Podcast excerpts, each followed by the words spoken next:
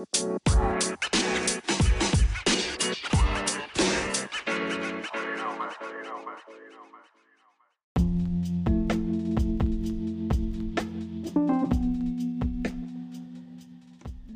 gusto, eh, mi nombre es Antonino Strozo estudiante del tercer grado de secundaria del Instituto Educativo 7035 Leoncio Prado. Seguimos con nuestro audio, ¿no? Queridos autoridades, ante todo, buenas tardes. Escribo esta carta con el motivo de que ya empiecen a tomar más acciones contra la discriminación. En primer lugar, se sabe que la discriminación se ha sufrido en casi todas las familias por varios motivos. Una de ellas, eh, obviamente, son las características físicas, ¿no?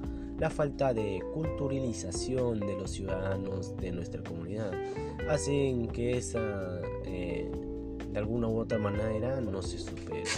Entonces, ustedes, de alguna manera, eh, podrían luchar contra la discriminación por ejemplo, en el ámbito policial pueden ayudar a los gobiernos, las fuerzas policiales y los grupos minoritarios eh, a anuar esfuerzos haciendo que la sociedad sea más segura, logrando así que se respeten los derechos de todos.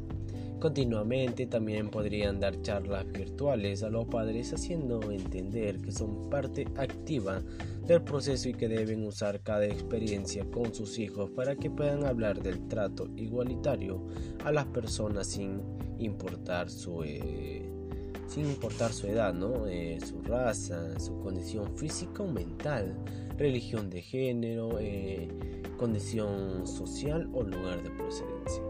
Finalmente, si ustedes nos ayudan, con eso estarían ayudando también a que todo el país sea esté asegurando un futuro con una convivencia sana, armoniosa y respetable entre todos.